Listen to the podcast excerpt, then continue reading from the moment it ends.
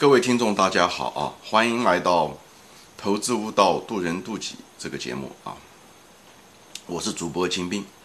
今天呢，我就想跟大家介绍一个概念吧，一个思维概念啊，叫第二层思维。第二层思维啊，呃，这个概念呢，就是好像当年是那个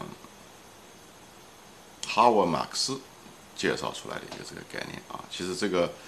我们在投机中也好，呃，用的比较多啊。早年我就用过，我只是不知道有这个词而已。嗯，就给大家介绍一下这个思维啊，嗯，它是一个比较不错的一种思维方式吧啊。但是在投机中更实用，在投资中也实用，特别在投资中，你如果想等到安全边际的时候，啊，等到比较低的价格买入的时候，在那个地方。有一定的那个技术上的一些优势啊。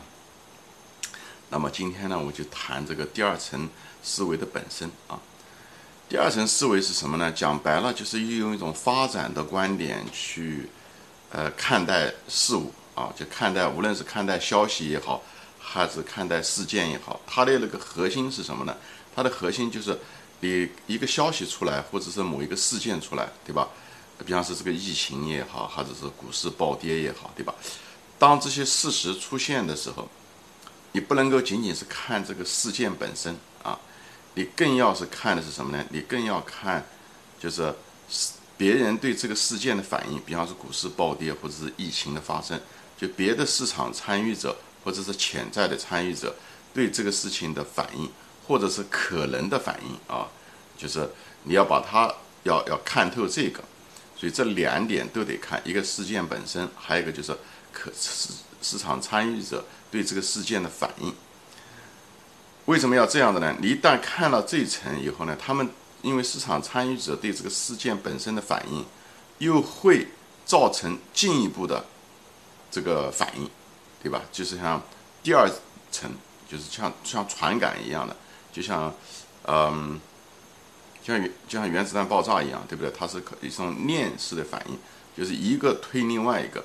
当它推另外一个的时候，它会把这个事件本身更放大，会改变事件本身的影响，就是人们参与者的反应会改变这个事件的本身的影响，对不对？或者放大，或者是缩小，或者是呃，就是总之，呃，最后。对这个市场的影响，实际上是是两者的那个综合在一起，所以我们必须要考虑这个第二层因素，也就是第二层思维，就是要考虑市场别的参与者对这个事件本身的反应，啊，这个反应本身很有价值啊，啊，就是这个意思。这个东西在特别是在平时的处理信就是消息的时候，就是很有用。你要看这市场的情绪，也就是第二层，对不对？以后看这个。事件本身，对不对？这就是第一层，对吧？消息也好，事件也好，本身或者股价暴跌也算是个消息啊。所以这个是属于第一层的。第二层就是人们的情绪啊。啊，做过投机的朋友可能都有这种呃体验，对吧？当这两者出现了很大的背离的时候，很可能在短期中会呃会给你带来一些呃进入的一个机会，是吧？比方说说股价。在暴跌跌得很厉害的时候，对不对？呃，人们的情绪，呃，很不好，对不对？人们的情绪当非常消极的时候，以后股价开始不再跌了，那很可能对一个短期操作者来讲啊，可能就是一个机会，因为这时候产生了呃人们的情绪异常的悲观，但是股价开始不再跌了，这就产生了某一种背离。这种情况下，这短期操作者来讲，可能就是一个比较好的一个进入手段，对不对？那相反的，对不对？那么在股市高涨的时候，牛市高涨的时候，涨了很长时间以后，它开始不怎么涨了，但人们的情绪却非常高昂。但这种情况下的时候，很可能就是一个快要跌的时候，可能也就是该你卖出的时候。做一个投机者，我讲的这个东西，我只是我，我并不是主张别人做投机啊，我是非常反对人做投机。我只是拿这个投机，呃，这种例子来展示第二层思维的。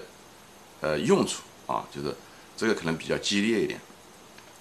嗯，作为一个价值投资者，你也你对市场其实呃也有一定的作用，市场先生对不对？因为市场先生可以给你一个很好的一个买入的一个机会，那么你可以在底部买入的时候，也可以用这个第二层思维，利用人们情绪和股价暴跌了以后，跌到开始停下来，对不对？呃，人们情绪仍然很悲观，不敢买入的时候，你的时候可能就是一个比较好的一个逆向买入的一个细节点啊。嗯，举例子吧，啊，举例子可能好一点。年轻人喜欢听新概念，喜欢听例子。啊，比方说说美国这个，就是当初的时候，中国发生疫情的时候，对吧？中国呃发生疫情在二月份的时候，呃，美国的股市其实没跌，美国的股市正是处于牛市中天的时候，已经涨了十年多，没有跌，对不对？其实从技术上来讲，它应该有个回调，但也没有，一直在涨。呃，因为人的情绪很高，我听到我周围很多朋友都开始问我股票的事情，啊，我就知道 这个牛市是快。就是过高了，以后又有个坏的消息出现，对不对？就是疫情，中国发生了疫情，但是人们对这个疫情却这种非常消极的这个消息，在美国的牛市中却不把它当成一回事，所以牛市它还在涨，它至少不跌，对不对？所以在这种情况下的时候，其实是一就是一个呃第二层思维，这时候就可以起作用啊，因为人的情绪跟事件本身。这第一层和第二层发生了一定的背离，这时候你就可以做空啊！我不主张大家做空啊，我只是，嗯，反就是用这个最近这个事件来展示这个概念啊。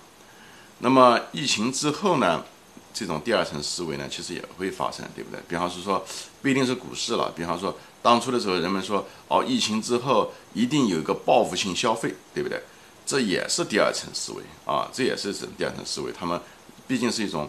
那种发展的观点，但是这种第二层思维的时候，你想的时候一定要想的周全一些，对不对？